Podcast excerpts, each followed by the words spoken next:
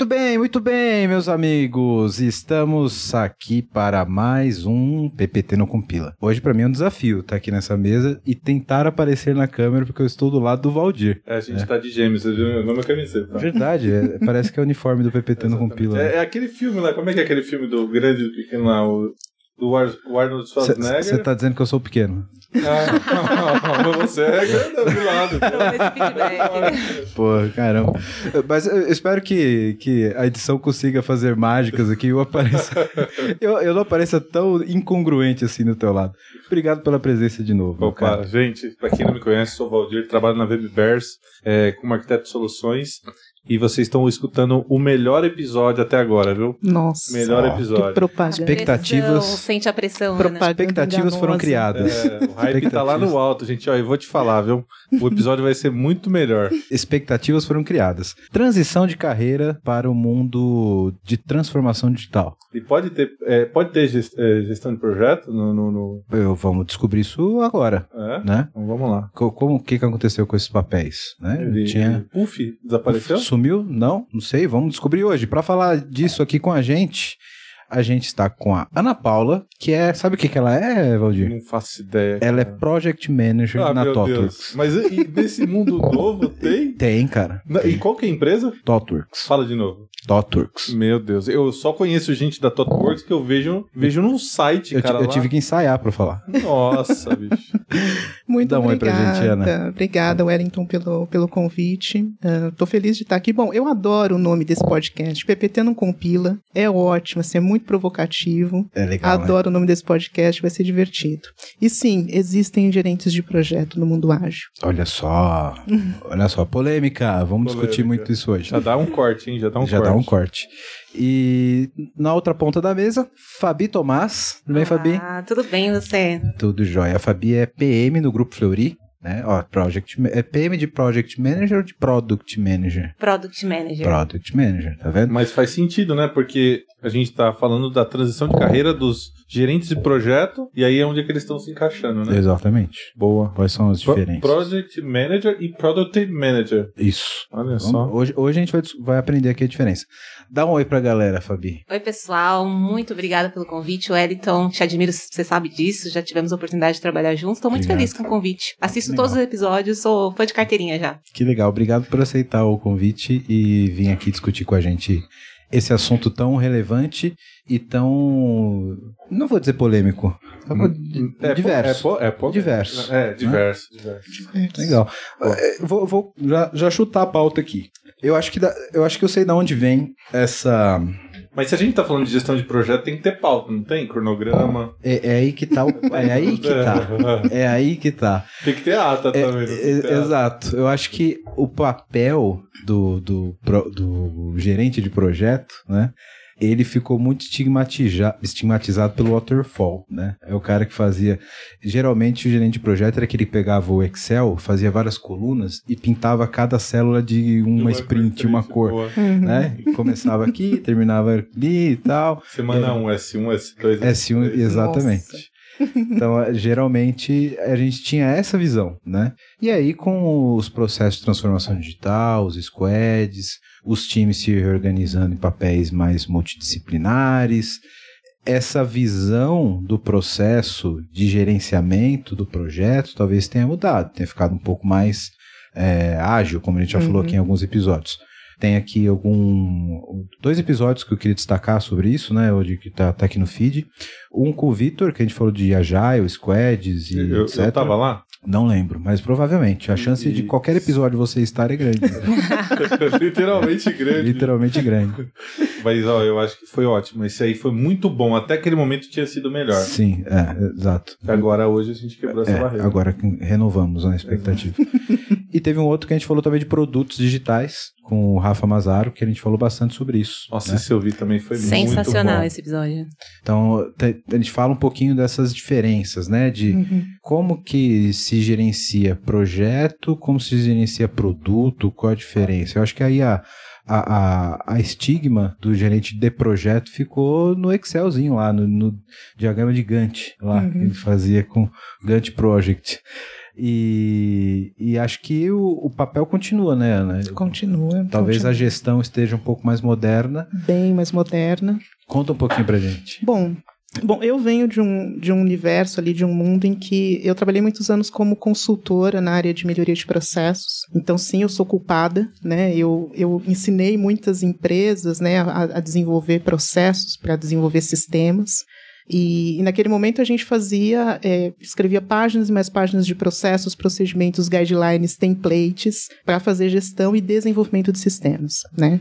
E hoje em dia isso não faz mais sentido, né? O, o, na verdade, negócios movimentou a gente para um como na verdade negócios têm uma demanda muito mais ágil, acaba que os processos também para desenvolver esses sistemas, para gerenciar esses sistemas, esses, esses projetos, eles também tiveram que é, se modernizar, né? Então hoje não faz mais sentido. Você tem sim um conjunto de boas práticas que, enfim, ainda existem, elas fazem muito sentido, né? O conteúdo ainda faz muito sentido, mas a forma é diferente. Né? Então você é, faz a gestão de projetos com muito menos é, eu diria, ativos, né, do que a gente usava naquela época. E você faz uma adaptação com o que você realmente precisa, né? Então, depende do problema que você está tentando resolver, depende de como você está, é, quais são as, as a, qual o tamanho da equipe, enfim, você vai fazendo uma customização e vai gerando o seu modelo ideal para fazer a gestão de projetos. E isso precisa ser ágil, isso precisa ser colaborativo, isso precisa é, fazer sentido para o negócio cliente também precisa entender que aquilo faz sentido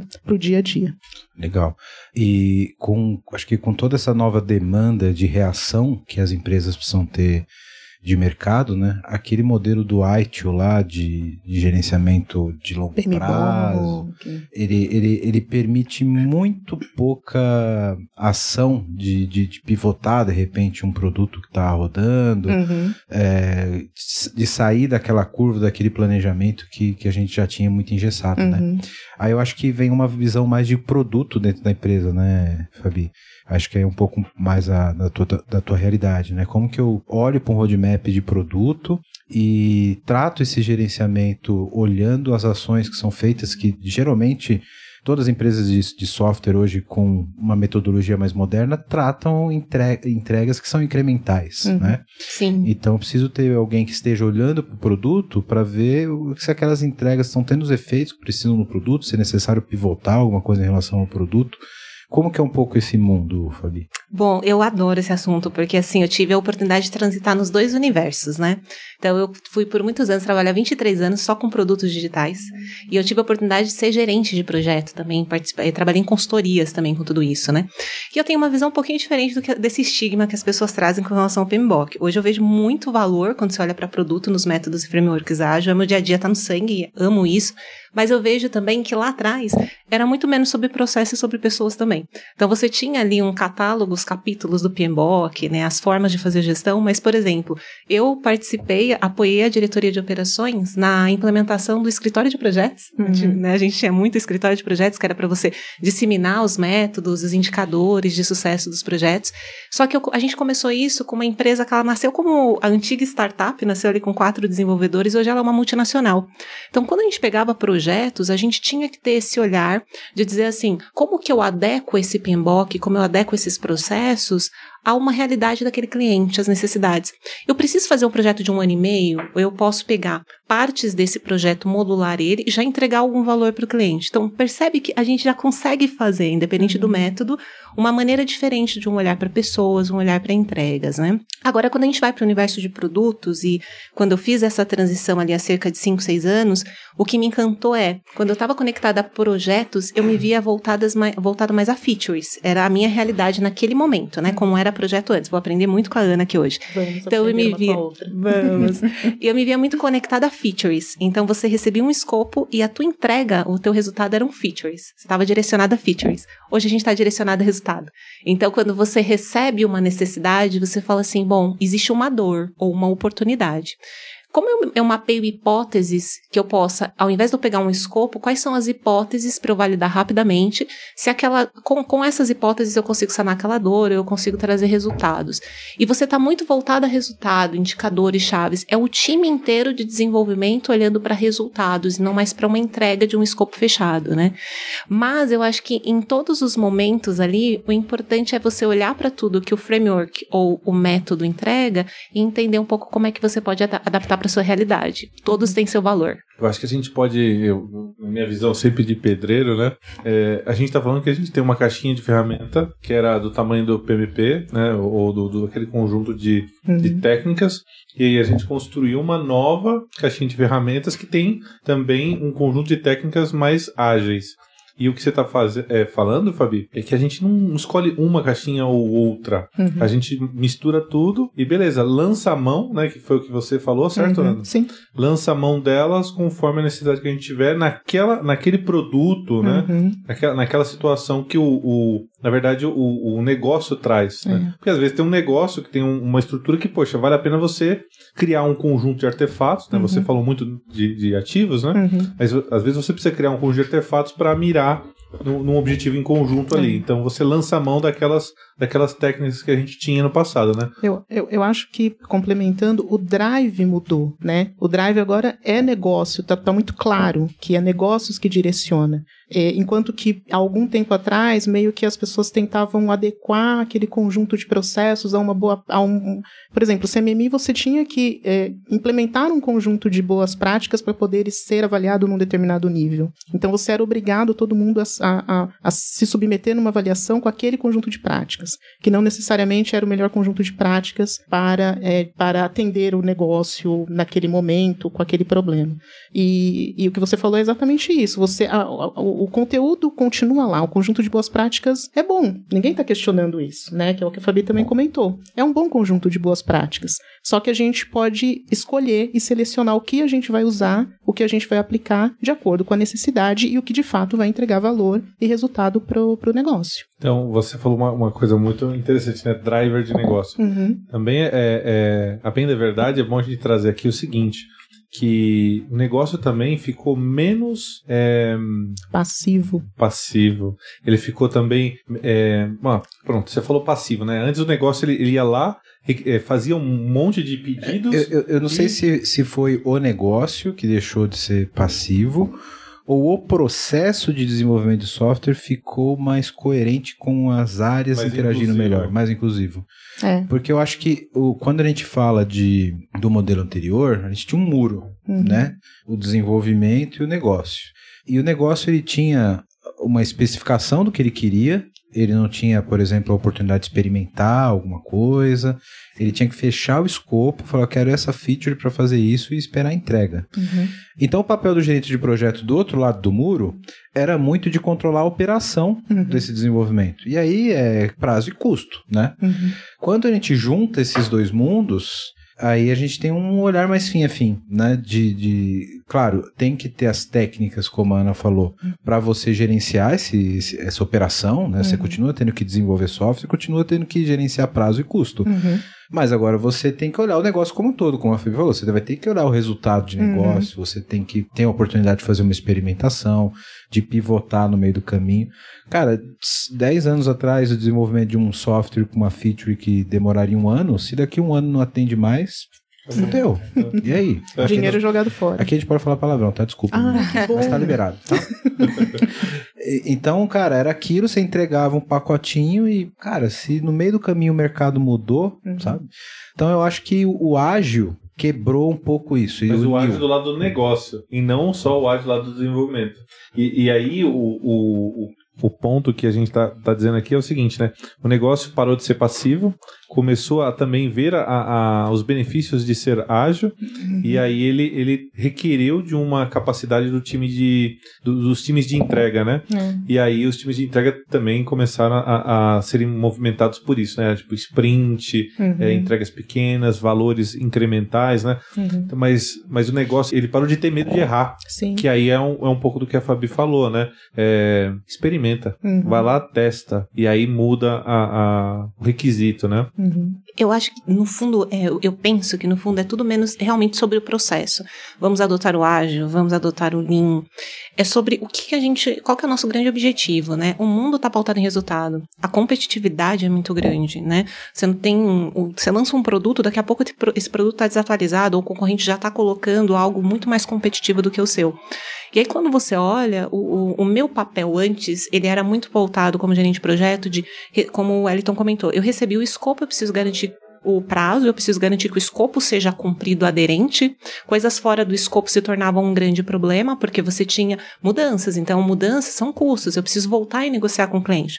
A gente fazia cronogramas que não se cumpriam, porque você tinha que cumprir aquela data, aquilo virava sempre um problema. Quando você olha sobre o, olhar de produto, é você começa a se fazer perguntas e aí é o time inteiro. É o negócio que está na outra ponta, é a pessoa de marketing, é o desenvolvedor, é o PM, Uhum. é todo mundo olhando. Tá bom, temos uma oportunidade aqui.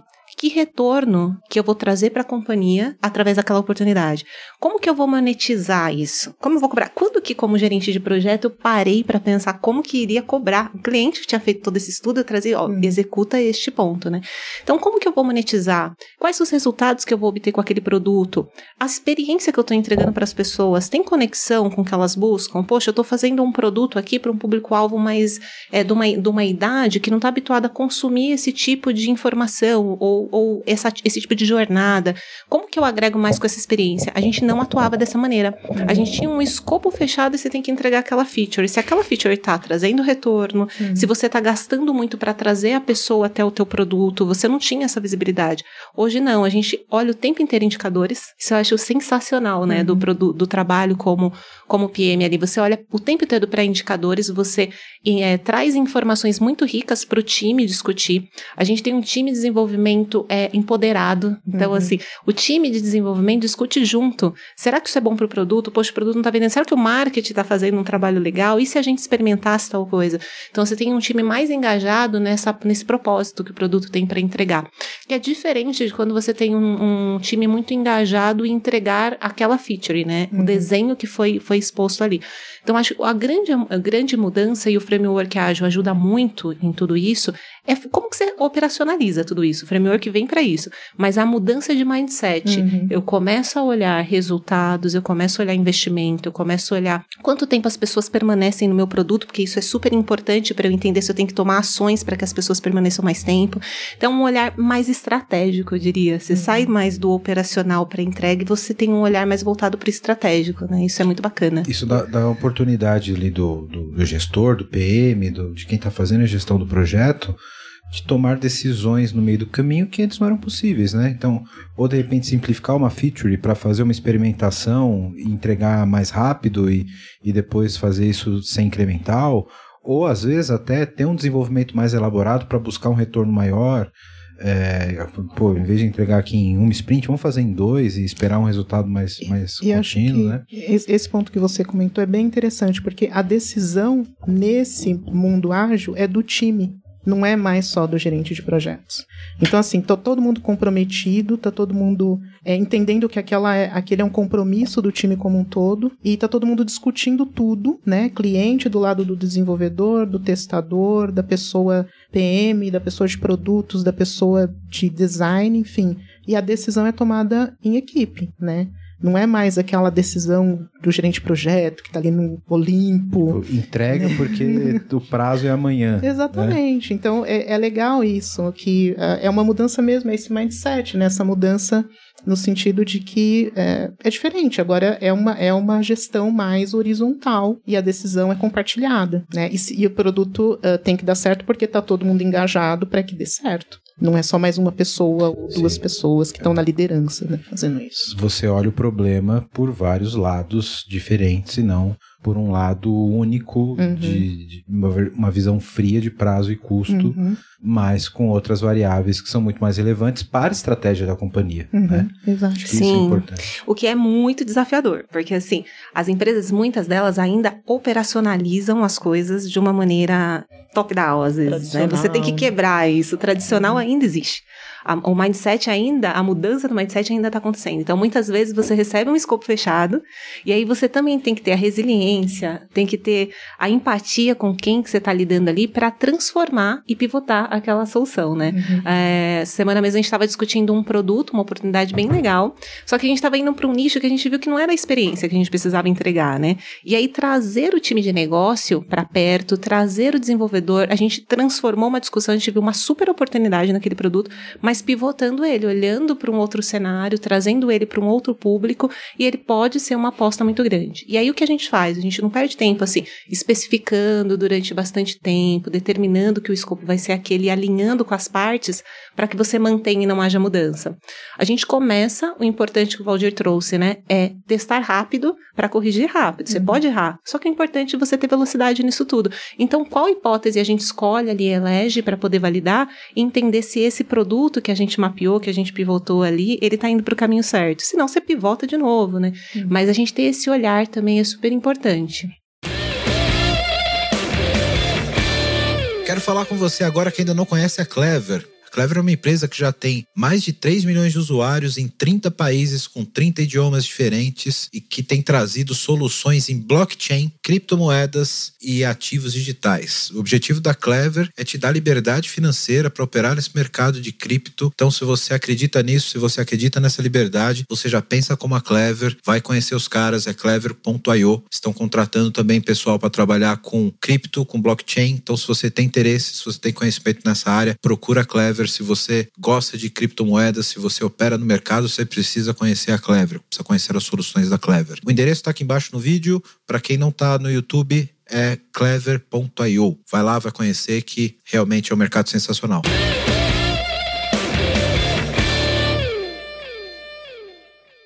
Tem um ponto que eu queria abordar com vocês, que é um pouco mais executivo, que eu acho que é um, é um desafio grande quando a gente fala de gestão de projetos e de produtos nas companhias. Eu queria ouvir a opinião de vocês e como que vocês veem isso hoje no mercado. É, na visão anterior que a gente tinha de projeto, geralmente o projeto ele tinha uma verba fechada, um prazo fechado e um resultado esperado dentro daquele escopo também fechado. Né? Uhum. Né? Isso geralmente passa por uma aprovação executiva, financeira, um board, etc. Ok, projeto rodando. Né? Essa é a maneira convencional. Uhum. Quando a gente fala de produto, o produto ele não necessariamente ele tem uma verba fixa, ele não necessariamente tem um prazo fixo, porque ele não tem prazo, ele não é perecível, uhum. ele pode ter um desenvolvimento contínuo. Uhum. E principalmente, quando a gente fala desse tipo de gestão e evolução, geralmente nesse mesmo time, a gente está falando de juntar o time de opera, que operacionaliza o produto, que faz a operação, do time que faz a evolução. Uhum. Falando em, em, termos mais técnicos da TI aqui para quem está ouvindo a gente, sustentação e desenvolvimento. Uhum. Né? Geralmente você vai ter ali os dois times convivendo. Do ponto de vista executivo, isso às vezes é um desafio, porque você tem verba de investimento e verba de operação isso às vezes tem até impacto na própria contabilidade, né? Uhum. De, de, de, valores que são CAPEX e outros que não. Uhum.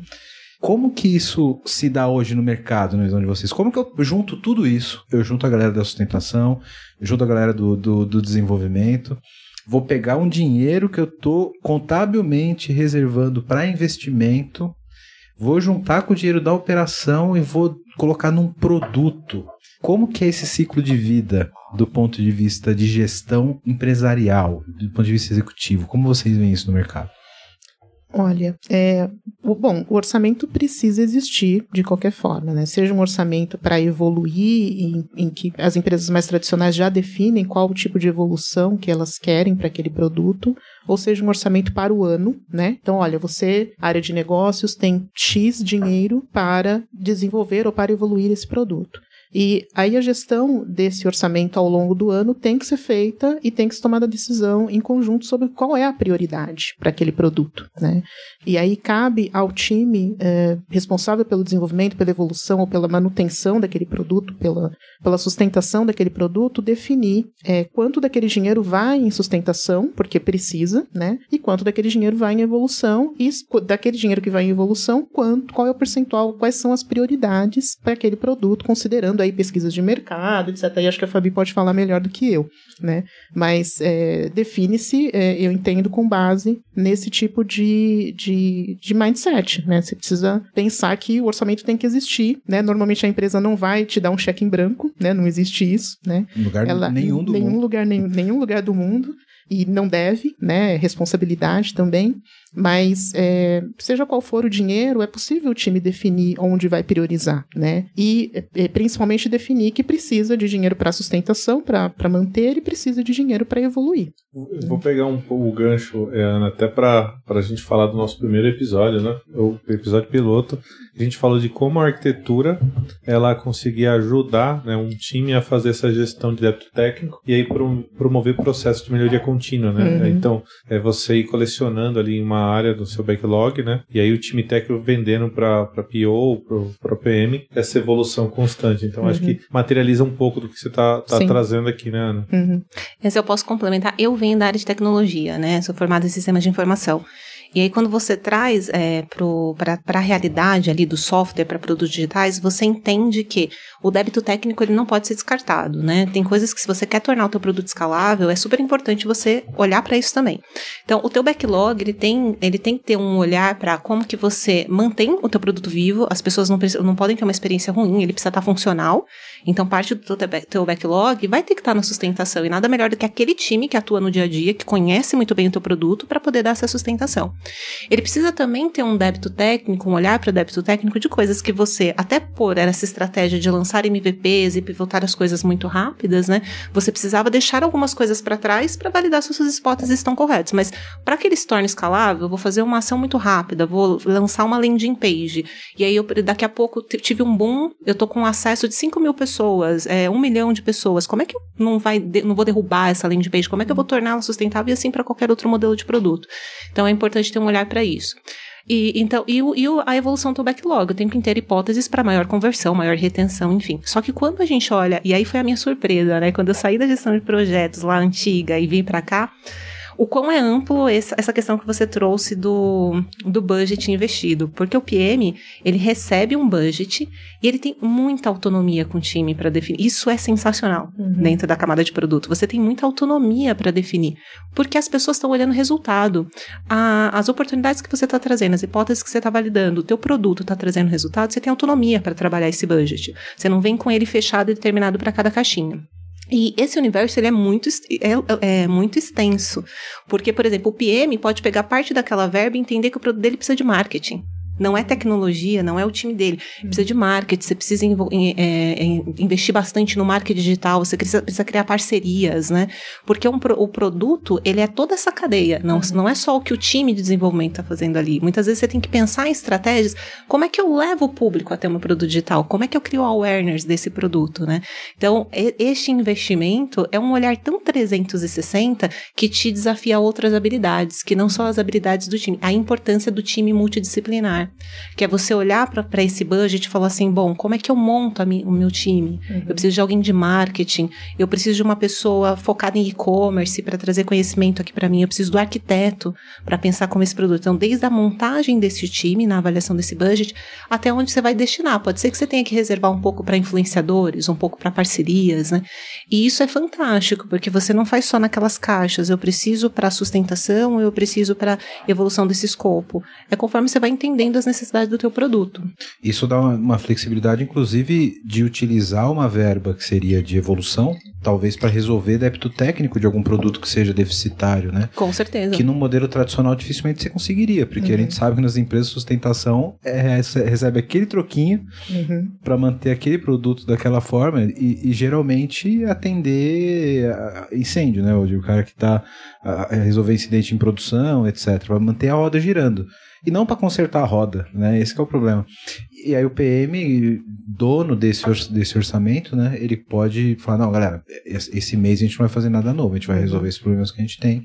De repente direcionar para isso, né? E focando na escala, né? Focando na escala. Eu acho que Isso é legal também que, elas comentaram, né? Poxa, para que, que eu melhoro o produto? Ele tem que trazer um benefício, né? A, a Fabi falou do, do retorno financeiro, né? do resultado aí.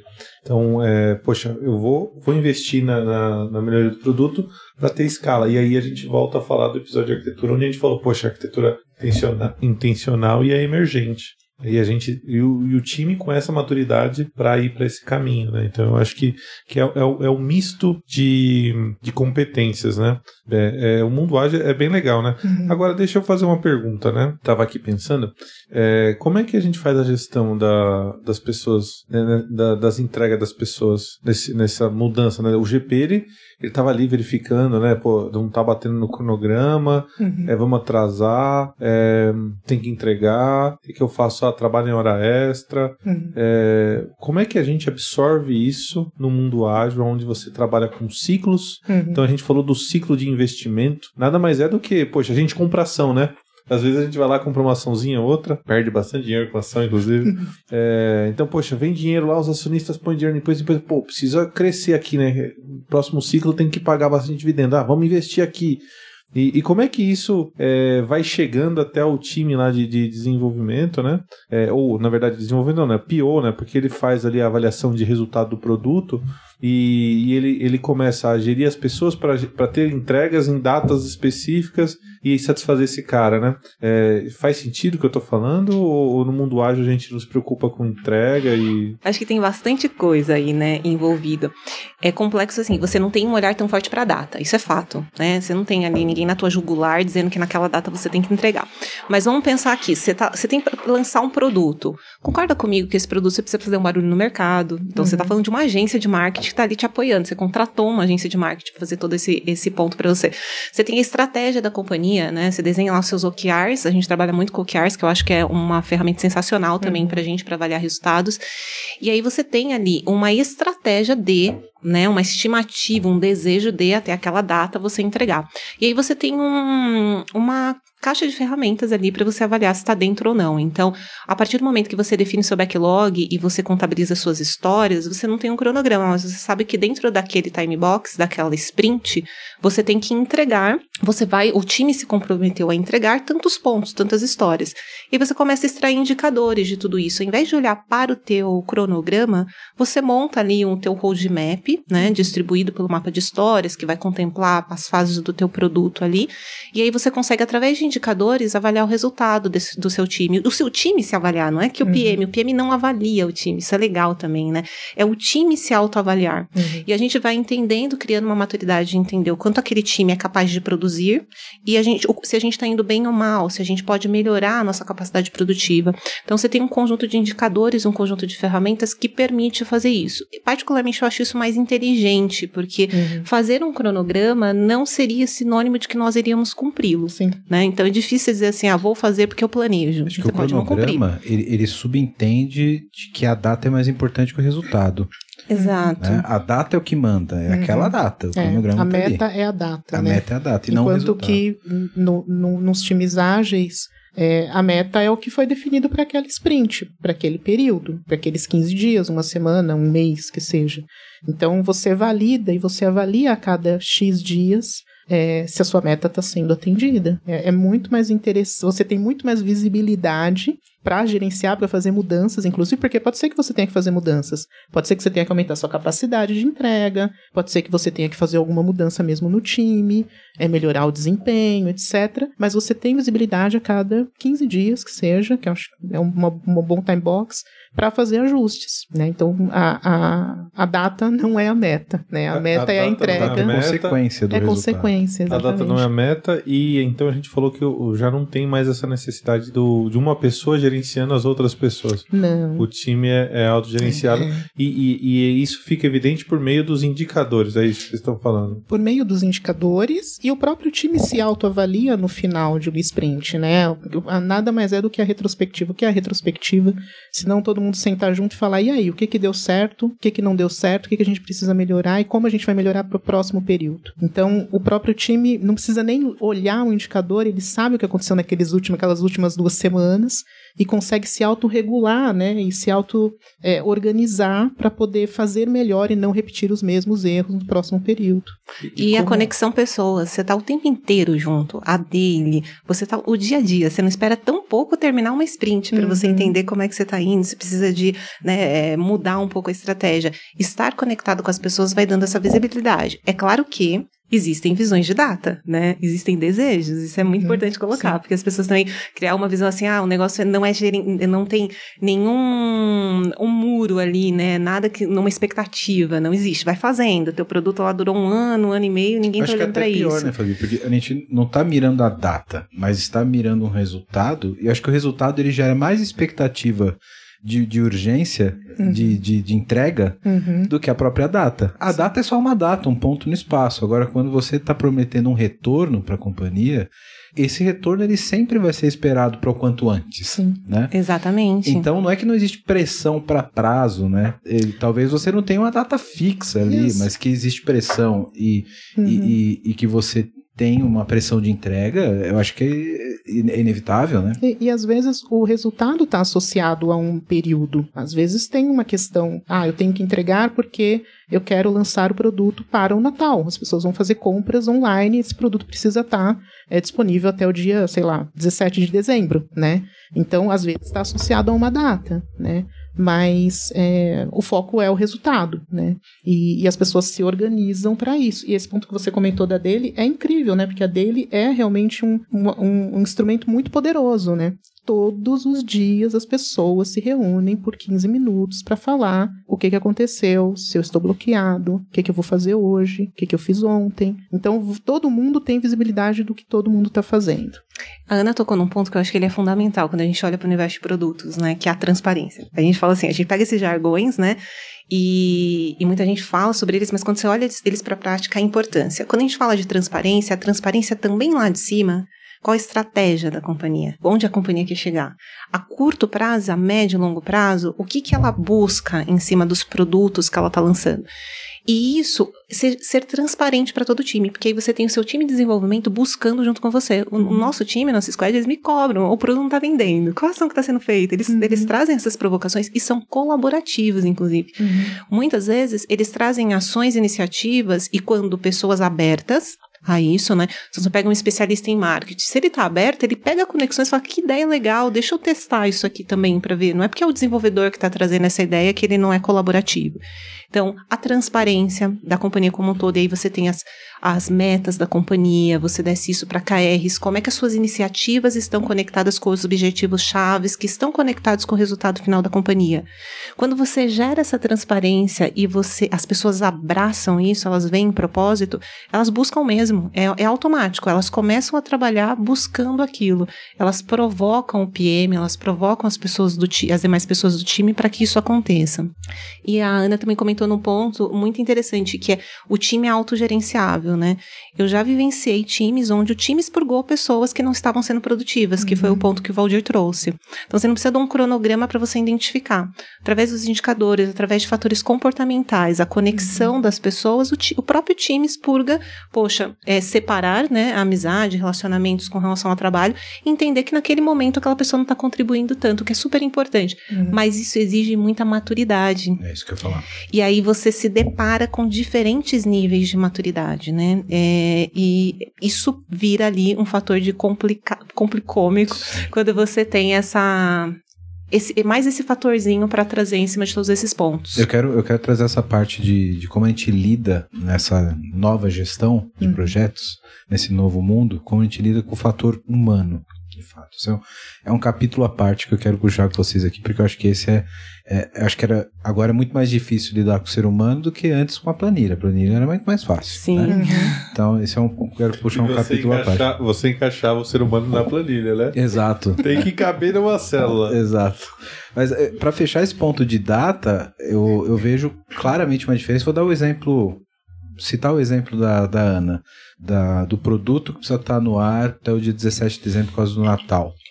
Acho que na, no, no, modelo anterior que a gente tinha focado em data e com escopo rígido, a chance de você ter um produto entregue às pressas com uma chance de dar um problema no dia 17 para cumprir o escopo e prazo era gigantesco. Uhum. Que a galera falou, meu, tem que entregar e tem que estar tá pronto no dia 17 e tem que entregar isso daqui.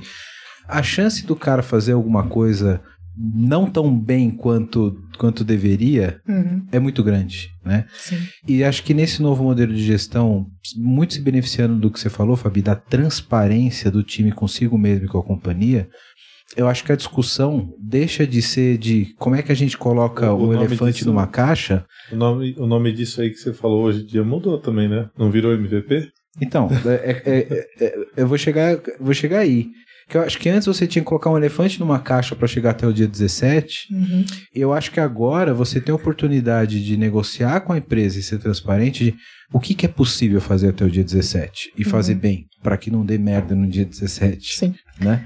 Então, galera, qual que é a nossa capacidade? Olhando os nossos indicadores, no dia 17, o que, que a gente consegue fazer para obter determinado resultado que seja Uhum. plausível até o dia 17? E antes não, era o dia 17 pelo dia 17, o escopo era aquele, Uhum. e essa rigidez, eu acho que comprometia muito a qualidade final do trabalho. Acho que Sim. esse é o, é o ponto, né? Acho que quando o time ele é mais honesto e mais transparente com a sua própria capacidade e tem essa flexibilização, eu Uhum. acho que o, a qualidade do resultado final também é muito influenciada por causa disso. Uhum. Você que está ouvindo a gente aí que editei, quantas vezes não simplificou um código que poderia estar muito melhor porque tinha data e hora para entregar? Uhum. Mas aí eu vou pegar até um. E- e aí, só eu complementar. É, quantas vezes esse, esse código foi entregue e por uma hora de desenvolvimento a mais que ele, que ele deixou de fazer, depois da entrega ele gastou três para corrigir, né? Acho que isso é, é Com sorte. com sorte três. Com né? sorte. é. Mas o, o ponto do MVP que eu, eu fiz a piada, né? Muito pra gente também lembrar o seguinte, né? É, que o MVP ele não é aquele go horse que a gente fazia, né? O MVP, de fato, ele é um recorte menor de uma entrega onde você negocia com um time de negócio esse escopo reduzido, mas que testa a hipótese. E aí sim você prova o valor. E aí depois você começa o investimento é, contínuo, né, periódico. Então, ah, aí sim, valeu, valeu esse MVP? Então vamos, bora lá um monte de sprint, um ciclo Uhum. para poder evoluir, né? Então, só só acho que a piada não foi boa, ninguém riu. e a gente está falando sobre datas, né? É. Eu- o produto, é a diferença produto-projeto, né? O projeto tem início, meio e fim. Uhum. né? A gente sempre aprendeu isso e era isso que a gente colocava em prática. O produto ele não tem fim a depender do ciclo de vida. Pode ser que o produto ficou desatualizado, o, o desejo das pessoas mudou, a dor das pessoas naquela realidade é diferente. Mas o produto não tem essa visão de, de fim. Então, a data, ela acontece muito quando a gente tem um lançamento ou uma Uhum. nova feature que vai ter uma campanha e tal. Mas dado que o produto é vivo, ninguém fica acompanhando também quantas demandas vai caber na sua sprint. Você- o que você está fazendo? Ah, nossa, Wellington, o que você está fazendo é muito fácil, hein? Quem não ouviu isso nunca? A gente, como Uhum. Consultor, ia lá vender um projeto e fala assim: Mas isso é muito fácil, tá me cobrando muito caro, quero a- que abra as horas. Uhum. Já, Sim. já passei por isso Eu quero muitas vezes. no detalhe, né? Quero no No detalhe. detalhe. Ninguém tá preocupado se o que o Wellington, o que o Valdir, o que a Ana vai fazer é, tem 50 pontos, leva uma sprint inteira, ou se é um botão que você vai colocar na página e que vai levar 5 segundos. Se aquele botão aumentar em 10% a tua venda, você mitou ali. Você Uhum. arrasou, porque é isso, é sobre o olhar do que? Olhar para as pessoas, entender onde tem uma oportunidade, fazer uma hipótese rápida, testar, cara, tem oportunidade aqui, vamos explorar. Uhum. É olhar um indicador, você está olhando teu funil ali de vendas. Está identificando um comportamento. As pessoas estão abandonando muito o teu produto numa determinada etapa. Cara, que hipótese eu posso validar para reter essa pessoa, para Uhum. fazer que ela permaneça mais tempo? O teu investidor, ele não está olhando isso, chegando e pres- querendo prestações de conta, como acontecia, que a gente fazia os status report de novo. Crítica nenhuma. Colhi frutos muito boas processo, desse processo naquele momento. Mas o teu investidor ele não está olhando ali para um status report. No final, ele quer saber assim: vamos abrir os indicadores. Discussões inteligentíssimas. Uhum. Assim, vamos abrir os indicadores. Quantas vezes a gente, como, eu como PO, não como PM, reuniões com vice-presidente de empresas gigantes para poder discutir Uhum. números do produto, porque eu- no final eu quero que resultado, né? Sim. Então, isso depende também um pouco do ciclo de vida do momento do teu produto, porque se for um lançamento, faz sentido você ter um- uma preocupação preocupação com data. Em alguns momentos não é data o ponto, é resultado Sim. mesmo, né? É, não importa se é com maior esforço, com menor esforço, é olhar para indicadores e resultados. Mas, mas mesmo o resultado, ele vai ter uma janela de tempo que é esperado, né? esse Sim, resultado. concordo, concordo. Que aí os OKRs, toda a parte que como você olha para os teus quarters, o objetivo estratégico da companhia, como ela tá naquele momento, né? Isso também é muito importante. Mas aí o teu backlog vai estar direcionado também para essas fases, as fatias, né, de análise desses resultados. Concordo. Mas eu tava aqui pensando que essa, essa conversa, né? Essa conversa que tá rolando agora entre é, negócios, executivo e equipe de tecnologia tão fluida, ela só, só é possível agora por conta da transparência, né? Porque os executivos e as áreas de negócio também é, se abriram para entender um pouco de como é desenvolver sistemas. Como é complexo, né? E de que não faz muito sentido ficar ali na vírgula perguntando, e aí, como é que tá? O que, que você tá entregando? Quantas horas o desenvolvedor trabalhou nisso? Né? Como, é que fica, como é que fica aquela tela? como é que fica aquela tela, eu quero aquela telinha, eu quero aquela telinha. Então, assim, que é a eles. cor do botão? É, eles se abriram para entender e a gente também é, foi transparente, tem sido transparente em mostrar a complexidade que existe né, no, no desenvolvimento, é, quanto de esforço, enfim, se coloca naquilo, mas de quanto resultado, e vice-versa, né? A gente também é, se abriu para entender a necessidade e a questão do retorno e como eles e como é importante lançar o produto é, quando ele precisa ser lançado para que realmente para que a organização tenha resultados. Então essa conversa só é fluida hoje por conta dessa transparência, né, que todo mundo é, colocou na mesa. Né? Então vamos lá, vamos colocar aqui na mesa, vamos entender como é que funciona cada caixinha e vamos fazer isso funcionar. E eu acho que essa empatia entre os, os perfis, né, eu acho que ela, ela leva a produtos melhores, né? Sim. Que eu percebo muito que quando, quando o profissional de negócio ele começa a entender a tecnologia, ele começa a, a direcionar melhor o produto dele porque Uhum. ele sabe como é feito, Sim. né? E na contramão também, na, na, não contramão, na, na outra via, Uhum. eu percebo muito que o profissional de tecnologia, quando ele começa a entender o negócio, ele dá um feedback positivo do que, que a tecnologia pode habilitar. Uhum. Com certeza. Que muitas vezes a pessoa que é de negócio não sabia, Sim. né? E isso vira um círculo virtuoso, Uhum. né? E isso pode levar a produtos melhores, né? Uhum. Porque são papéis diferentes, com conhecimentos diferentes, Uhum. que no fim não estão mais olhando para datas e entregas como Uhum. antes, mas estão olhando para incrementar um produto, cada um com a sua skill, Sim. olhando para fora, olhando para o mercado, olhando Uhum. para a entrega, né? É. E isso acho que gera um, um feedback muito positivo dentro do time, né? Uhum. Com certeza.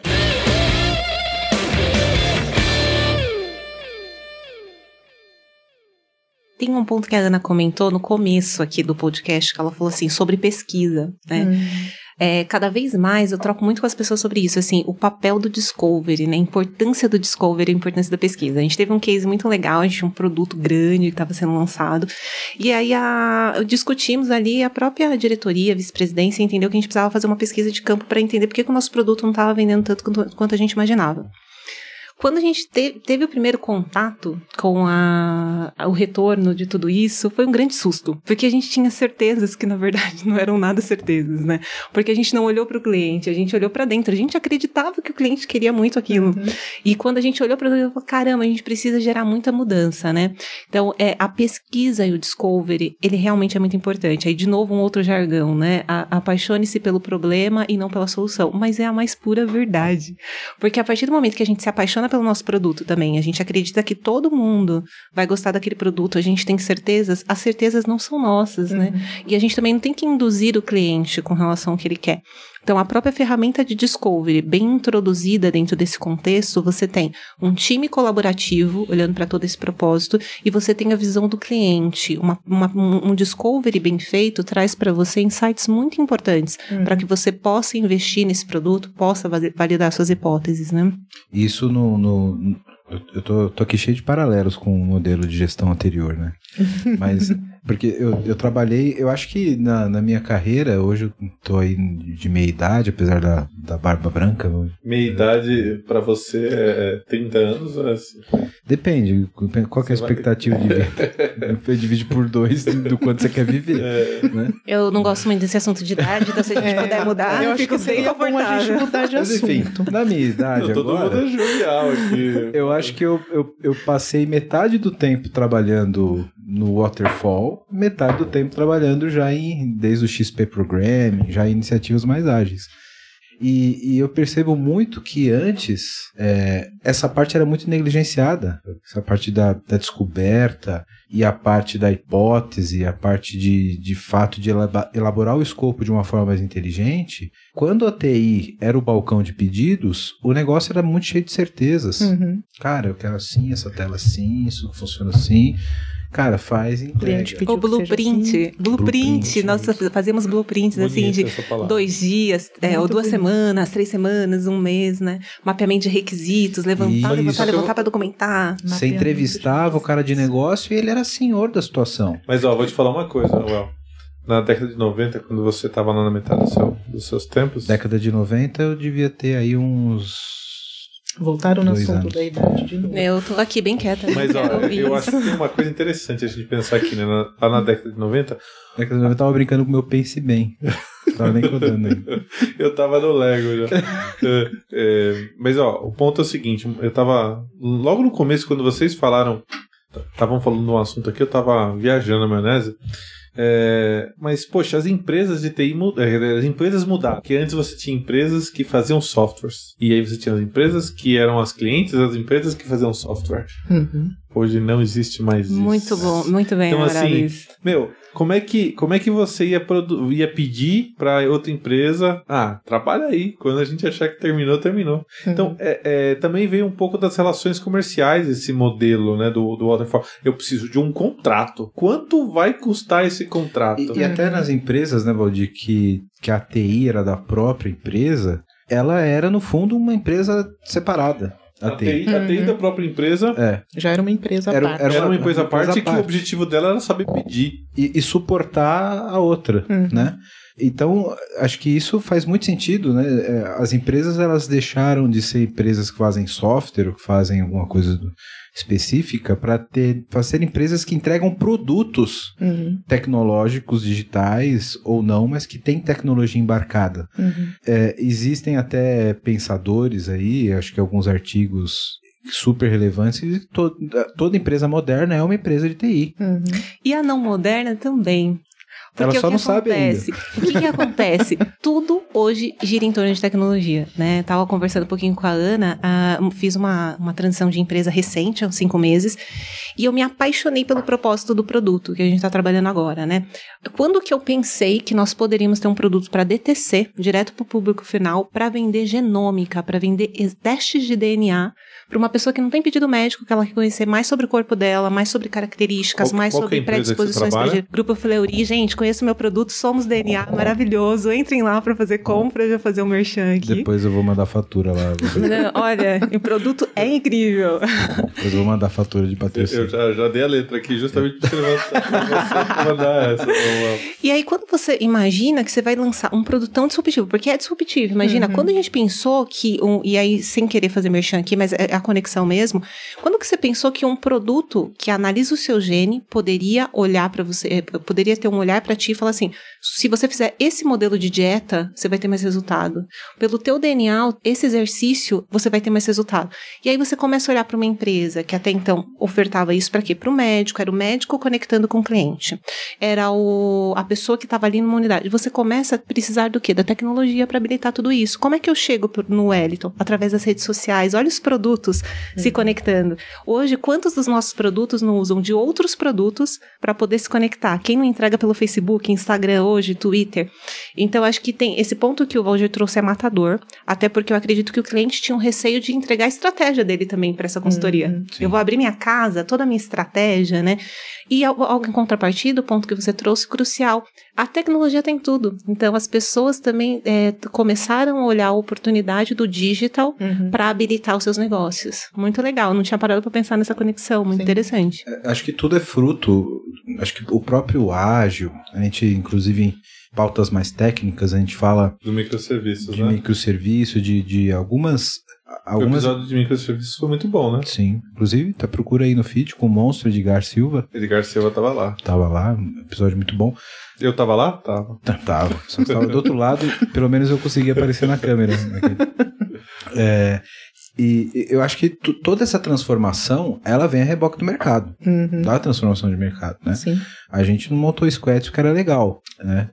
Há um propósito para isso. Uhum. E, e a gente que tem uma visão mais horizontal do- de todo o processo, desde o processo mercadológico executivo e do desenvolvimento de software no detalhe, a gente vê como é tudo consequência de uma ação em cima de outra, Uhum. né? Então, o mercado ele demanda um- uma entrega diferente, a entrega diferente demanda uma organização diferente, a organização diferente demanda uma gestão diferente, e tudo isso demanda uma tecnologia diferente para suportar essa operação. E aí, aí a pergunta da Pepsi é a fenomenal. Ela mata toda essa cadeia aí que pode não ser tão eficiente, né? Eu pode ser, pode ser muito bom. Então, pra que que. A Pepsi também está patrocinando? Não, mas vai, vai receber um e-mail também. Vai, vai pode ser, um pode ser muito bom, né? É, é, Poxa, nessa cadeia toda de contrato, de não sei o que, não sei o que lá. Será que você fazer uma parceria com uma empresa de, de, de software, a exemplo da VMBers, tá patrocinando? Essa tá, essa pode. Essa Essa pode. pode, essa pode. A exemplo da VMBers, é, vai trazer benefício para você? Às vezes ela tem uma especialidade que, poxa, dá match ali, né? E essa Uhum. parceria ela vai, ela vai produzir o resultado que você espera, né? E, e não precisa ser uma, uma parceria formatada. Ah, um contrato com Uhum. tantas horas, não sei o que. Não, é, poxa, vamos entregar junto, né? Uhum. Eu Acho que isso tá, tá sendo bem legal, sabe? O, esse pode ser que o, o negócio trouxe, né? o- As relações comerciais, Sim. Uhum. ela, ela, ela mudou. Que é essa questão horizontal, né? Que a gente estava comentando, né? Todo mundo faz parte daquilo, né? Marketing, um parceiro, pessoal de produtos, tecnologia, financeiro, enfim, todo mundo tá ali, se junta. É um entregar ecossistema. aquilo. Você cria É um um ecossistema. ecossistema. Então as empresas de marketplace, elas construíram essa ideia. Uhum. Você pega lá o, o- o- Poxa, aí vamos, vamos falar, né? As coisas que todo mundo escuta. Pô, o Uber é uma empresa de, de, de transporte que não tem um veículo. O, o Airbnb é uma empresa de, de, de, de Hospedagem. hospedagem que não tem uma casa, né? Por quê? Uhum. Porque criou um ecossistema. Uhum. E o ecossistema ele vai, vai, vai ficando flexível para quê? Para promover o negócio, né? Uhum. É. Então, se vocês quiserem sucesso, contrata a VBBers. Você, Eu- você deu toda essa volta pra fazer teu merchan, é isso? Não, não foi, mas é pra, assim, tá Eu muito mais sério, direta. cara. Esse Não, tá vamos muito sério. DNA. Foi, ó, Tá aqui... muito sério aqui. A, a, a Ana e a Fabi, elas não falam palavrão. Elas não fazem piada, elas falam coisas extremamente Somos uma equipe multidisciplinar. Muito Cada inteligente. pessoa tem sua característica, empatia com as pessoas e que aí não eu tenho falam que fazer piada, palavrão. eu tenho que fazer piada. entendeu? Nesse episódio aqui, a nossa única esperança é ser engraçado, porque tá difícil manter Tá, o nível aqui. A mulherada é muito inteligente, bicho. Pelo Nossa amor esperança é ser Deus. engraçado. E você sabe uma coisa que eu queria só dividir? Que a gente falando de tudo isso parece muito bonito, né? Assim, nossa, mas que legal, né? Então o universo de produtos é né? fantástico, tudo funciona e tal. E aí eu tava vendo até, o, um- acho que uns dois dias, assim, ainda tem muita empresa Uhum. dizendo que faz ágil Uhum. e trabalhando da mesma forma como Sim. trabalhava 20 anos atrás, né? É, a gente ainda recebe escopo pronto, né? você ainda tem que quebrar muita pedra para mostrar para as pessoas.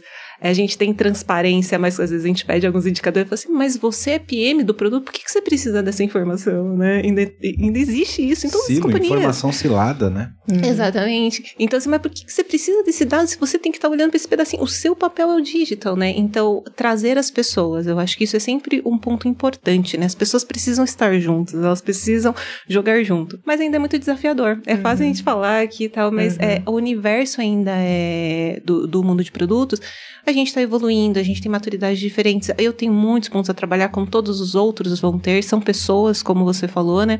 E ainda existe muita questão da cultura também, Uhum. que precisa ser trabalhada, né? E é, quando você já nasce num ambiente ágil, talvez você tenha alguns pontos muito positivos desse ambiente, mas você também tem desafios. Que Uhum. você não tem toda aquela questão do que, do que você aprendeu ao longo desse tempo. Quando você já tem muito tempo de mercado, você tem seus vícios, né? Então, tem muitas mudanças positivas, mas também tem um ambiente bastante desafiador, né? É, Ana? muito.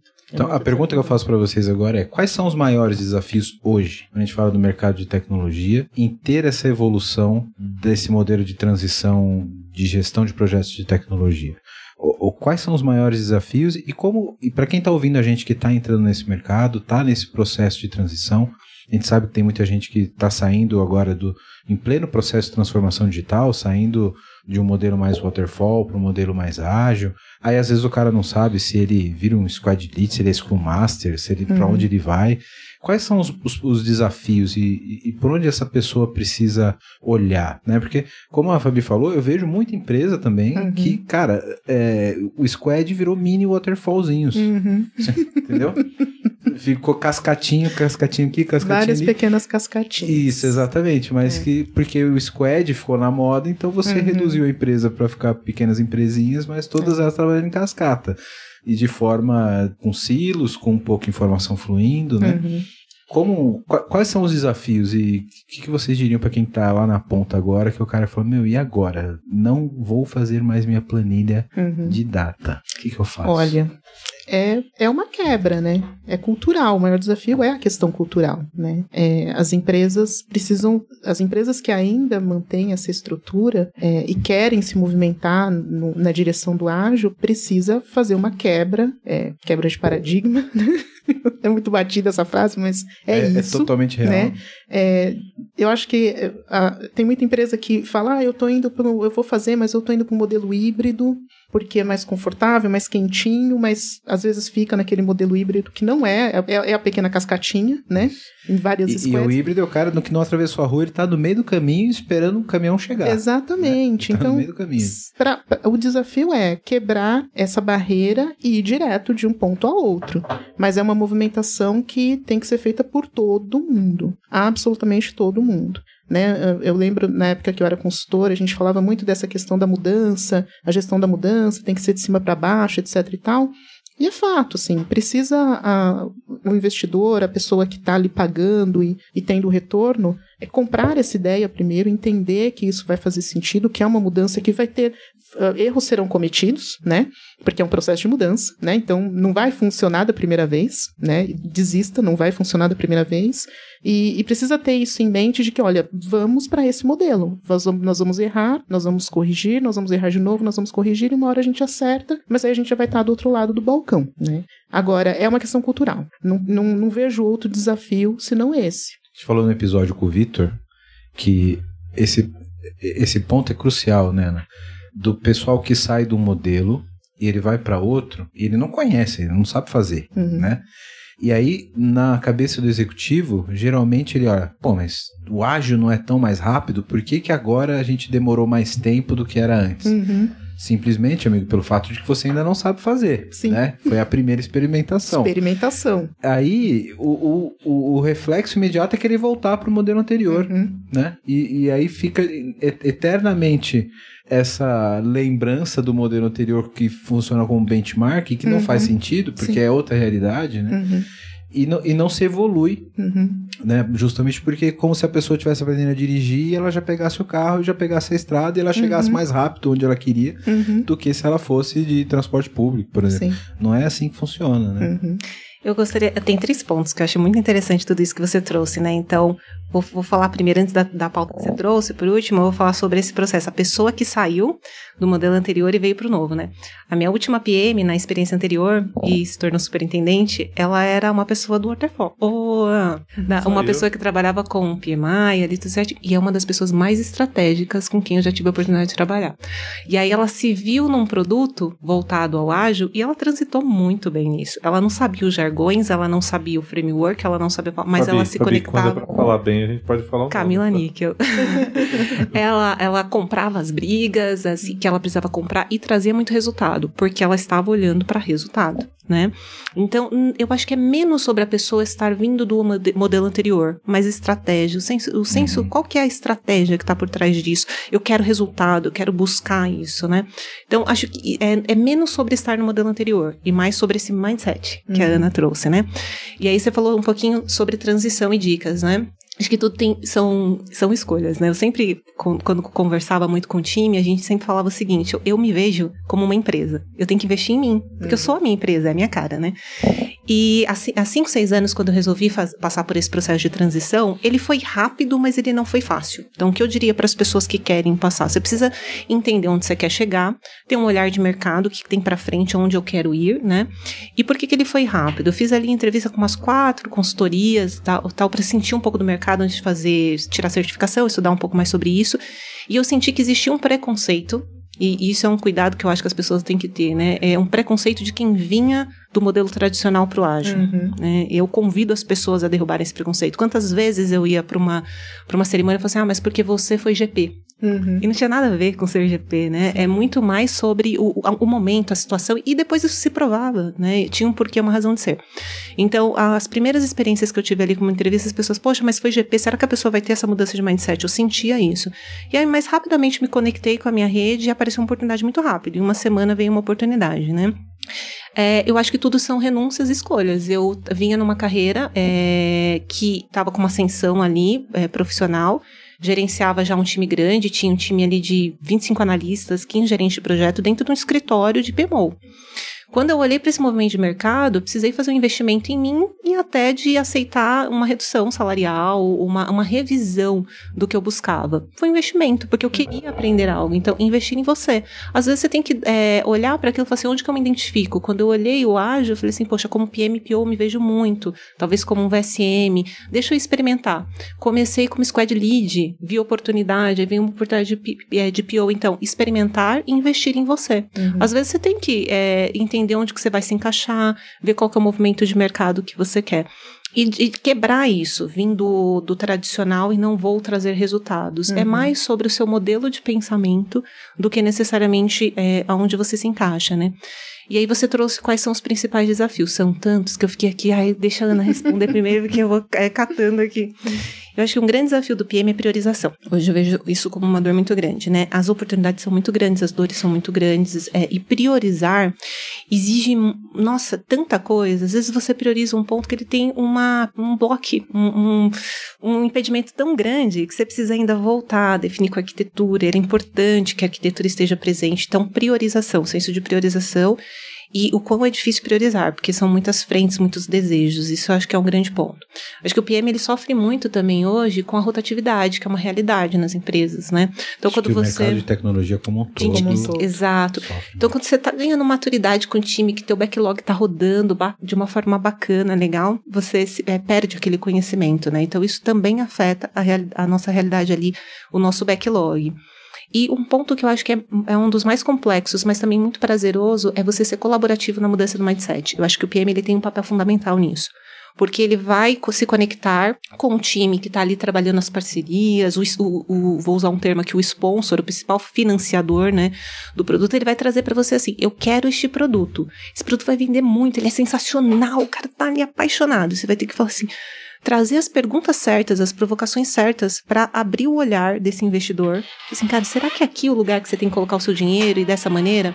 Mas de uma maneira também que traga para junto e não só é, distancie. O PM não tem que ser um ditador do backlog, não é porque uhum. ele é o uhum. dono do backlog que ele tem que dizer e pronto, acabou, é aquilo. Como é que você traz as pessoas para serem colaborativas? Eu acho que isso é um grande desafio, uhum. você se conectar, você se aproximar e convencer ao, ao invés de determinar, né? Eu acho que esses três pontos, eu diria, priorização, lidar com essa questão da, da rotatividade, do trazer as pessoas e fazer o teu backlog rodar, e também essa questão do estar conectado às pessoas, né, e mudar a perspectiva, trazer as provocações certas para direcionar para o resultado, acho que são três grandes desafios. Posso complementar? Deve. É, teve um ponto agora, a Fabi falando, que, que, me, que me lembrou que acho que é um ponto bastante importante nessa mudança, né? Que, que as empresas, as empresas que realmente querem seguir nessa mudança, que é a questão da diversidade. Diversidade em todos os aspectos. Não estou falando só de racial, de gênero, de. É, não, estou falando de diversidade mesmo. Pessoas diferentes, né? É, ser intencional em compor times diversos pessoas com pensamentos diferentes, então, com todo provocações. Mundo pensa igual, Sensacional. Né? Que pr provoquem, né? que questionem, gente jovem que não tem medo de fazer pergunta, sabe? É muito importante compor times diversos, porque a diversidade, ela vai movimentar essa roda. Ela vai fazer isso acontecer né? E, obviamente, não é só trazer pessoas diferentes. A empresa precisa estar preparada para ser provocada para ser provocada, né? Precisa dar liberdade para as pessoas. Porque às vezes a provocação desse time diverso pode incomodar algumas pessoas. Né? É, vai incomodar. As empresas mais tradicionais vão ficar incomodadas. Porque, Quem faz assim, a mudança incomoda. Não tem jeito Sim. de você não incomodar. Sempre incomoda. O diferente, né? Como a gente diz, o diferente daquilo que a pessoa está acostumada a lidar ali no dia a dia, daquela composição, incomoda, né? Vai gerar um incômodo. Mas precisa ser intencional.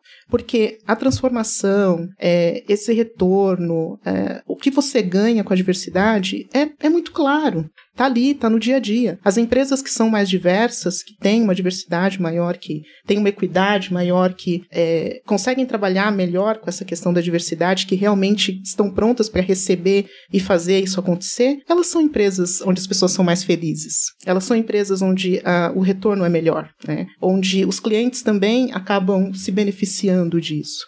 Então, esse ponto da diversidade no, no, nível mais amplo possível, né? E aqui eu estou falando de todos os recortes e também das diferenças de pessoas, de pessoa para pessoa, é muito importante. E começa na, na base da diversidade das pessoas, porque eh, se a gente não tiver uma diversidade é, racial, de sexo, entre essas pessoas, a gente nunca vai ter uma diversidade de pensamentos. Sim. Começa ali. É isso. Né? E como é gratificante essa mudança, porque antes a mulher no mercado de TI, ela, ela quando você ia discutir arquitetura, quando você ia discutir alguns pontos, assim, existia um preconceito. Você é, é uma pessoa para cuidar, para gerenciar, para cuidar de pessoas, né? uhum. né? Hoje não. Hoje tem, existe preconceito, como existe em várias frentes, mas você já percebe uma aceitação muito maior da diversidade. Isso é importante. E a Ana trouxe esse ponto que eu achei sensacional e também a multidisciplinaridade, que, uhum. além da diversidade, né? Bom, você que está vendo esse podcast da hora, tá vendo um monte de problema aqui que a gente está colocando, né? E quer uma ajuda aí na sua empresa, faz o seguinte: entra no site aqui da vmbears.io que a gente pode te ajudar. E aproveitando, se você for um profissional da área de tecnologia e tá afim de trabalhar numa empresa legal, um monte de colega gente boa e tecnologia de ponta, manda um e-mail para peoplecare@vmbears.io.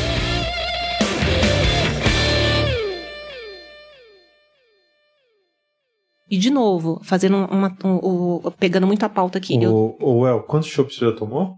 Cara, acho que esse é o terceiro. repete a palavra aí que ela, ela falou. Qual? Multi o quê? Multidisciplinaridade. Multidisciplinaridade. Agora ao contrário. Aí, aí nem sóbrio. aí nem sem show. Aí nem a Fabi que tá tomando água vai conseguir é. responder. Mas Ana, não, não dá essa evidência. A gente, ah, desculpa, sua avó a gente, abriu, a gente abriu uma exceção hum. pra Fabi, porque todo mundo que vem aqui tem que tomar um show. Minha mãe tá assistindo, não posso. Todo mundo. É que essa água tá batizada. É nada. Mas desculpa, Fabi. Imagina. E aí, é, é porque eu acho que a questão da pauta, né, da transição, eu trago isso de novo, né? Eu tive a oportunidade de trabalhar num projeto com uma, uma diretora também, já que pode falar bem, né? Vou ter que destacar essa daqui, Patrícia Mastelli, que sempre teve um olhar muito forte para pessoas.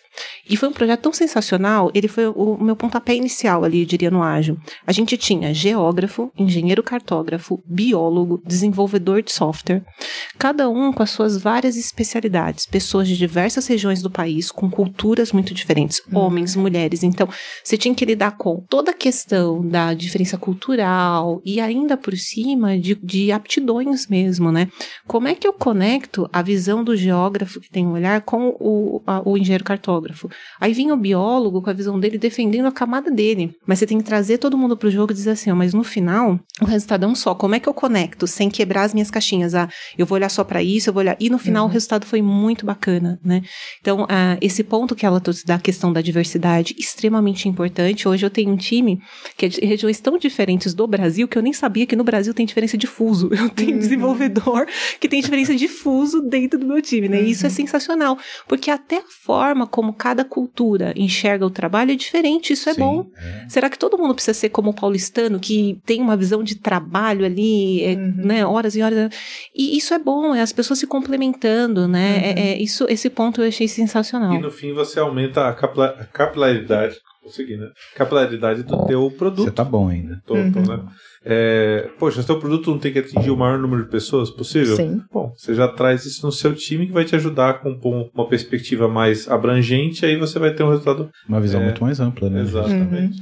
E você falou num ponto interessante sobre a forma como as mulheres são vistas hoje no, no, no, no mercado de TI e tal. Dentro desse, dessa visão de ser mais diverso, etc. A gente tem um episódio muito bacana que a gente falou sobre mulheres na TI. Acho Eu que assisti é o, esse episódio. assisti Acho que é o também. segundo ou terceiro. Uhum. Eu tô. não Eu acho que é o terceiro. Acho que é o terceiro. Que foi né? com a, a professora do Mackenzie Isso, com a professora doutora Daniela Exatamente. e com a Carol Bocui. e a Dérica da, da E a. Dérica da Verdade. exatamente. Isso. Bacana. Então, quem quiser saber mais sobre o assunto, sobre as perspectivas, tá aí no seu feed, terceiro episódio. Uhum. Vale a pena. lá. Aí eu queria, eu queria agora aproveitar esse gancho, Fabi, e perguntar como foi para vocês passar por essa transição em relação a ter agora uma responsabilidade, uma gestão sobre pessoas, coisa que não acontecia antes. Como, co- co- como, como isso aconteceu e como vocês se prepararam? Como, como foi isso na visão de vocês? Porque antes era fácil cuidar de planilha e, e, e prazo ali.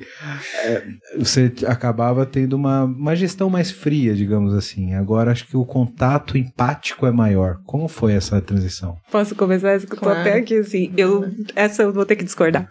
Eu tenho uma visão que antes o gerente ele era um super-herói. Ele tinha que vestir a capa ali, ele tinha que, ele tinha que dar conta do prazo, ele tinha que dar conta das pessoas, ele tinha que olhar se estava na data, ele tinha que olhar o todo. E ele tinha que olhar muito para pessoas. Um bom gerente de projeto, que a gente nunca pode confundir, né? A, a má execução do papel e a boa execução do papel. Mas um bom gerente de projeto, ele estava o tempo inteiro olhando para pessoas. E ele recebia muitas vezes a carga de ser um gestor de pessoas. Uhum. E hoje, como é, Product Manager, eu não me vejo como uma gestora de pessoas. Eu sou uma gestora de estratégia, tenho que olhar para os resultados, né? E aí você tem o PO olhando para o backlog. E o time se autogerencia. Isso tem que acontecer. Uhum. É perfeito? Não é perfeito. E- claro e que vou, você. Vou adicionar um papel aí, né? O squad lead ele tem, O squad lead. ele tem que se posicionar também, que né? se Porque ele- Ele, posicionar. tem que verificar, a, a, ali se tá tudo bem para um, pra um profissional que tá do squad, se, se ele tá conseguindo acompanhar, se não tá, se tá Uhum. confortável para ele. É uma precisa- parceria, né? Um Exatamente. Então, assim, parceria O squad lead ele precisa acordar um pouquinho, porque ele não é o Scrum Master Uhum. que fa- fazia é, gestão de rito. Uhum. Pelo amor de Deus, para fazer Exatamente. gestão de rito, Uhum. é, não, não, assim, não agrega, né? E a gente está aqui falando de uma mudança de, de, de, de mindset muito orientada a valor. Então, Uhum. o, aquele Scrum Master que pensa que gerir rito vai trazer valor, Uhum. talvez não seja esse podcast. É, e, e aí, complementando tudo isso e respondendo seu ponto, assim, eu acho que é melhor, é mais fluido hoje. Uhum. Porque antes a sobrecarga sobre o gerente de projeto, né, esse super-herói, ela ainda era maior. Hoje, como PM, você distribui, que foi o que a Ana falou, né? Você tem os papéis. E o time se autogerencia. Eu comentei, né? Que a gente já, eu já, já tive times, eu já participei de times ali, onde o próprio time se purgou. E não, e, e eram colegas, e as pessoas se gostam, mas Uhum. olhar e falar assim, cara, não tá Você entregando acha que nessa, resultado. nessa configuração a autogestão ela é maior do que anteriormente? Fundamental. Sim. Ela é maior, ela é fundamental, ela tem que acontecer, a gente tem que estimular. É, eu não sou gerente das pessoas, não sou gestora das pessoas. Eu tenho um chapéu na ThoughtWorks que eu também cuido do crescimento, tal. A gente faz um- algumas, enfim, tem algumas, alguns ritos ali para acompanhar expectativas, para validar, etc. É, para garantir que a pessoa está seguindo na jornada que ela, que ela desenhou para ela, né? Também não sou eu que desenho, ela que desenha.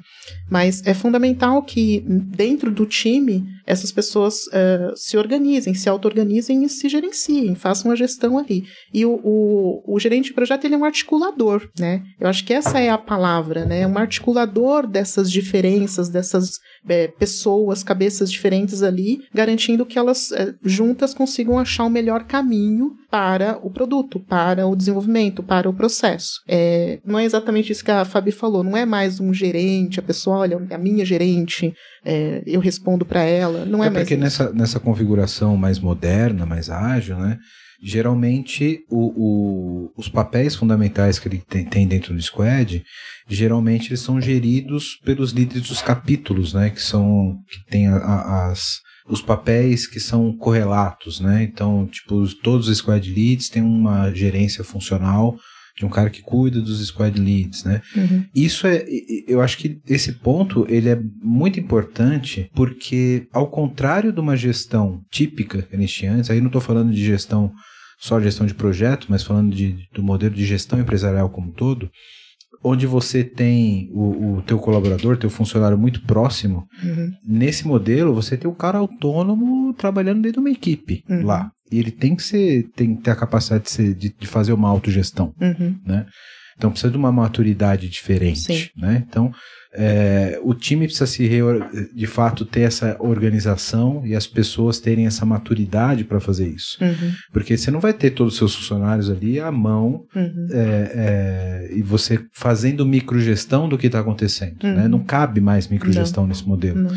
As pessoas precisam estar autogeridas porque Uhum. elas estão movidas agora não por uma escala hierárquica, mas por, uma, por um propósito de produto. De, Uhum. de- é, é outra motivação, né? Isso. Então, inclusive o papel do gestor muda. Uhum. né? Você não vai dizer no micro detalhe o que o cara precisa fazer, mas Uhum. talvez uma orquestração um pouco maior de propósito, Sim. de estratégia. né? E, e isso tem um impacto cultural muito grande, né? Sim. E aí eu vejo o papel do PM aí muito forte nesse ponto que você trouxe, porque o PM ele precisa dar visibilidade, ele precisa trazer senso de propósito para o time. O time precisa entender por que, que ele está trabalhando naquele produto, o que, que ele está mudando na vida das pessoas. E é um papel fundamental, na minha percepção, do PM também trazer isso. Ele constrói isso com muita colaboração. Então, o UX trabalha muito forte nesse ponto junto com o PM, uma grande tríade ali, né? O líder técnico com o UX e o PM para poder desdobrar tudo isso. Mas o, o PM ele tem um papel fundamental de trazer o time para esse propósito, conectar o time, porque as pessoas mudaram também. Elas precisam estar conectadas com o produto, elas precisam se sentir conectadas com o propósito. Elas não recebem um trabalho só para executar. Ah, tá bom, chegou uma fichinha ali, vou Uhum. codificar, vou produzir. O desenvolvedor quer sentir que ele tem uma conexão com aquele produto, né? Uhum. Então isso também eu vejo um papel bastante importante por parte do PM. Sim. Entender alguma coisa. E, e- e quando o desenvolvedor ele coda com esse propósito, ele sabe o que está fazendo, a produtividade é muito maior. A gente já falou Sim. em vários episódios aqui. Uhum. Você simplesmente receber uma especificação e codar aquilo que está especificado Uhum. é completamente diferente de você visualizar o que você está criando para dentro de um produto. Sim. A E ele traz importância, né? insights, assim, olha, você me fez lembrar um exemplo bem legal. A gente estava discutindo funil de vendas e a gente pegou uma etapa do funil. O próprio desenvolvedor levantou e falou assim: putz, eu quero entender por que, que as pessoas estão abandonando nessa etapa. O desenvolvedor fez uma conexão com uma feature, que ele já conhece mais no detalhe, e falou assim: putz, aqui a gente está fazendo isso aqui. Talvez se a gente testar esse outro modelo, vamos testar. Então é ele sendo colaborativo também, né? Uhum. Porque todos nós somos seres pensantes que estamos ali olhando com aquele mesmo propósito. Aí essa colaboração flui. Uhum. Muito legal. A gente já está aqui caminhando para o fim. Oh. A nossa. Oh. A, a gente nunca percebe o quão, quão o tempo passa rápido, né? Se, eu- se, eu, se eu passar do horário hoje, a produção me mata, certo, produção? É produção. Então eu queria, eu queria deixar algumas últimas considerações e pedir para que vocês dessem dicas para quem está mergulhando nesse mundo agora, né? Seja no mundo de produto diretamente, o cara ele é PO e é- pro- procura ser um PM, é, como que ele deveria seguir essa trilha?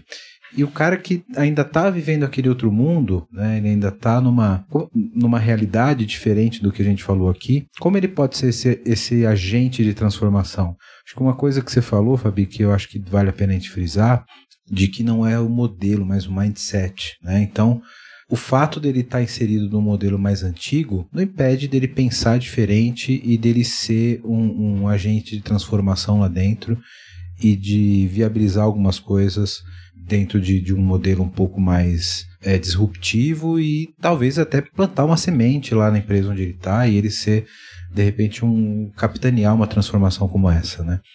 Então, para quem está ouvindo a gente ali, que que, o que vocês diriam, né, com base na experiência de vocês? Eu acho que esteja aberto, né? Esteja aberto à, à mudança, né? A mudança sempre é difícil, né? Ela passa por um ciclo, mas enfim, esteja aberto ao novo, é, pense mais horizontal, né? Esse mundo é horizontal e é difícil essa quebra, né? Do vertical para o horizontal. É, esteja aberto a isso, pense horizontal, colabore, esteja aberto a aprender, né? É, a pessoa PM muitas vezes pode pensar, não, eu já estou num nível que etc e tal. Mas não, a gente aprende todos os dias, né? Então, esteja aberto a aprender e, e, e se joga. Vem pro, é vem pro jogo. Vem pro jogo. Que vale muito a pena. Né? Vem, vem que é divertido. Exatamente. Eu tô apaixonada, assim, por esse universo de produtos, né? Eu me questionei em alguns momentos, assim, na tecnologia e hoje eu me vejo muito, assim, dentro, realmente apaixonada pelo que, que nos move ali. Eu acho que você tocou num ponto bem importante, né? Aprender, estar, desperto, é, é, estar disposto a aprender, aprender e reaprender. Acho que esse é o ponto do mundo novo, não é nem uhum. do PM. A gente está o tempo inteiro aprendendo, a gente não tem certezas, não, não mapear, não determinar certezas, né? Aprender. Estar aberto, que a Ana falou, é crucial, porque a gente precisa se conectar. As nossas verdades não é a verdade das pessoas. E a gente está movido, quando você olha para produtos, você você está movido a sanar dores das pessoas. Então, foco em pessoas, né? O que, como que você conecta? Quando você foca em pessoas, tudo isso está tá meio que conectado, porque aí você aprende, porque o que o Wellington está trazendo é importante para mim. Uhum. Eu estou aprendendo com a Ana aqui nessa conversa. Então, você está conectado com pessoas, você está aprendendo. Você está conectado a pessoas, você está mapeando essas dores e oportunidades, né? Então, ser aberto, é, buscar aprender, tem muita ferramenta, assim. Hoje tá, tá, tem tanta coisa, né? A gente tem que ter filtros também, porque uhum. eu acho que uhum. tem, tem conteúdo conteúdos e conteúdos, né? Mas tem tanta ferramenta bacana.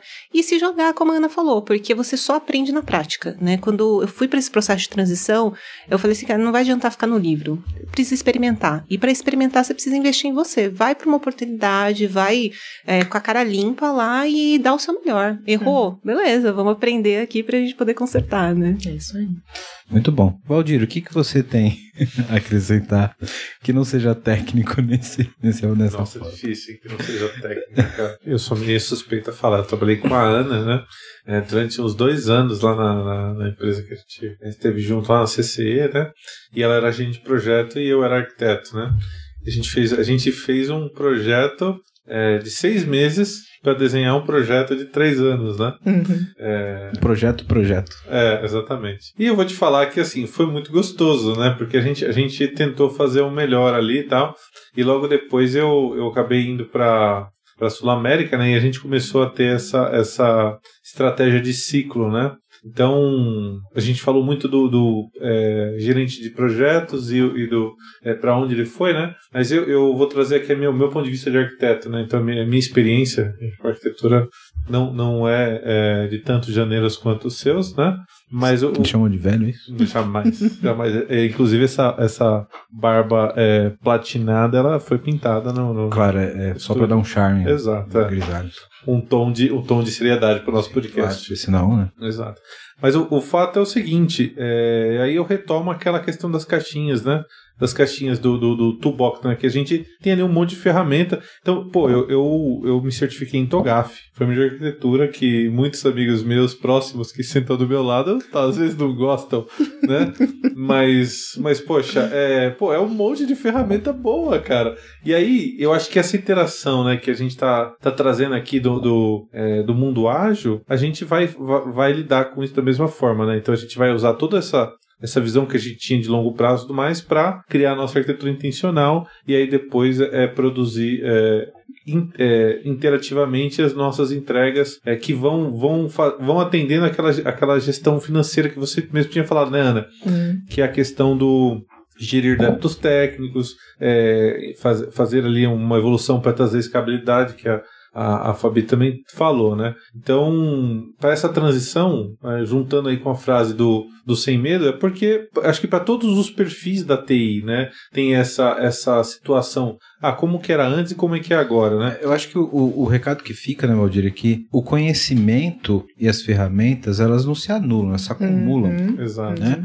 E, então, e foca nos conceitos. Foca nos conceitos. Foca nos conceitos. Quantas vezes falamos isso aqui, né? Então, em tudo, né? Falando de tecnologia, tudo. falando Sim, de, de ágil e tal. Foca nos conceitos, porque, poxa, vindo agora pro, pro mundo ágil, a gente. Ah, e uma outra frase que a gente eh, também falou em alguns episódios para trás, né? É, não é só sobre errar rápido, né? É sobre aprender rápido. Hum, exatamente. Então não, não, vamos ficar investindo em errar, não. Vamos investir.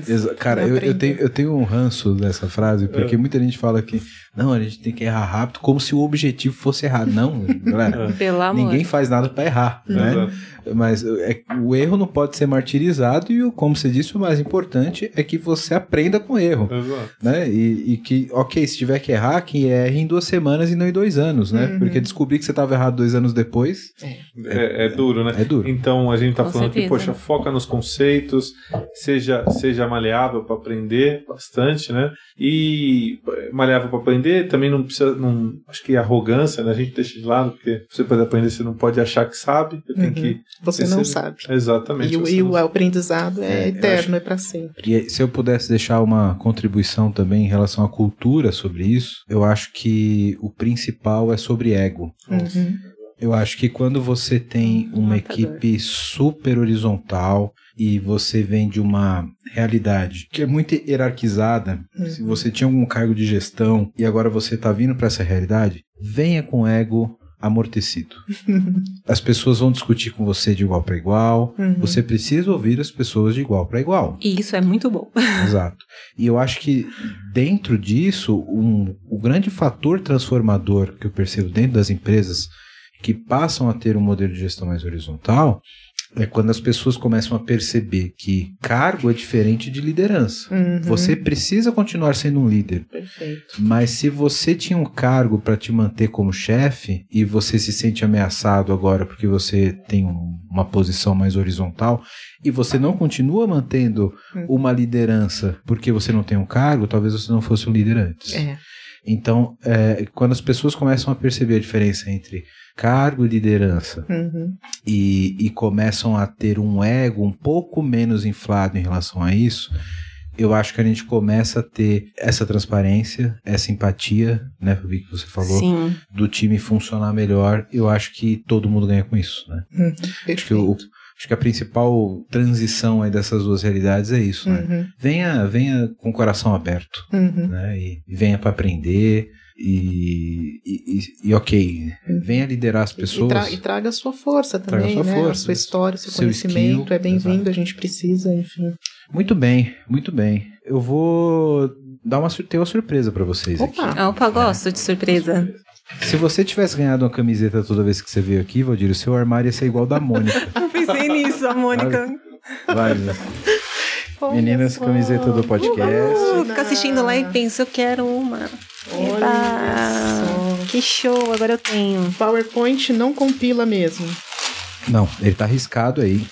Se você que tá ouvindo a gente quer uma camiseta como essa, comenta aqui Só bacana. que a gente tá sorteando para os nossos ouvintes aí que legal, estão hein? compartilhando, comentando Gostei. Adorei. e dando like nos nossos episódios. Obrigada, Wellington. Gostei muito. Gostei muito. Eu que agradeço a presença de vocês e essa aula sobre projetos, produtos, que é uma, uma parte que eu convivo diariamente por, por ser da área de tecnologia, Uhum. mas não atuo diretamente e tenho uma certa dificuldade cognitiva por meu, por meu lado direito do cérebro ser muito mais pesado do que o esquerdo, né?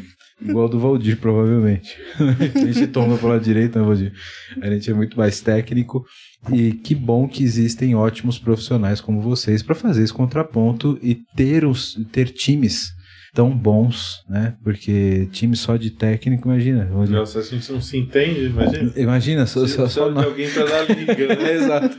Então, que bom que temos ótimos E, profissionais como e- e vocês. também, assim, né? Arquiteto só viaja, né? Precisa do negócio ali pra poder Isso, é. dar aquela. Dá um direcionamento, dar um né? direcionamento, Trazer pro né? chão e falar, galera, vamos fazer isso aqui, isso aqui vai dar resultado aqui e tal. É. Eu, eu acho legal esse jogo, essa, essa, esses contrapontos de negócio e tecnologia, sabe?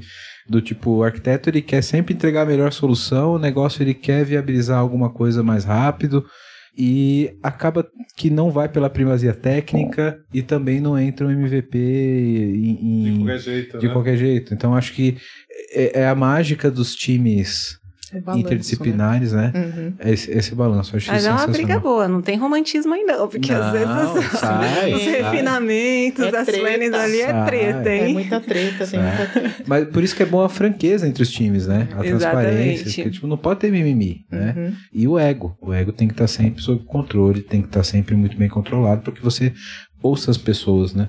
Muito bem. Meninas, novamente, muito obrigado Obrigada. pelo, pelo, por aceitarem o convite, virem aqui compartilhar com a gente todo essa, esse conhecimento, essa experiência. Eu tenho certeza que muita gente que que está nessa estrada aí se identificou em algum momento nessas dificuldades, nessa transição, e devem ter ajudado bastante gente que está aí no, no, no, no, pulo, né? Uhum. Nesse, nesse momento de transformação digital. Legal. Muito obrigado. Eu que agradeço. Eu agradeço. Você que está ouvindo a gente aí, ó, segue no Instagram, segue no Twitter. Você tem TikTok, Valdir? Não tem TikTok. Então, você sabe que a gente tá no TikTok, né? Sério? Com Tá dancinha? no TikTok.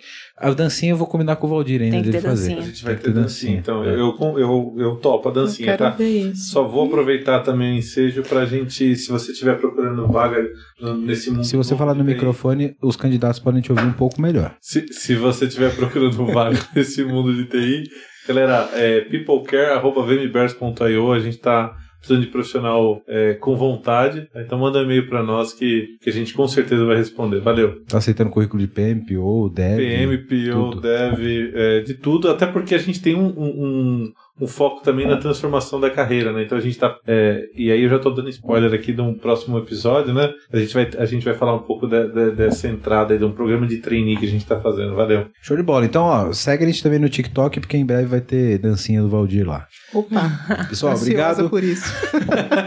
Obrigado pela audiência. Segue a gente nas redes, dá o like aí pra gente, faz o comentário que a gente vai mandar camiseta. Obrigado pela audiência. Obrigado, meninas. Obrigado, Valdir. Obrigado, um abraço. Até mais. Tchau, tchau.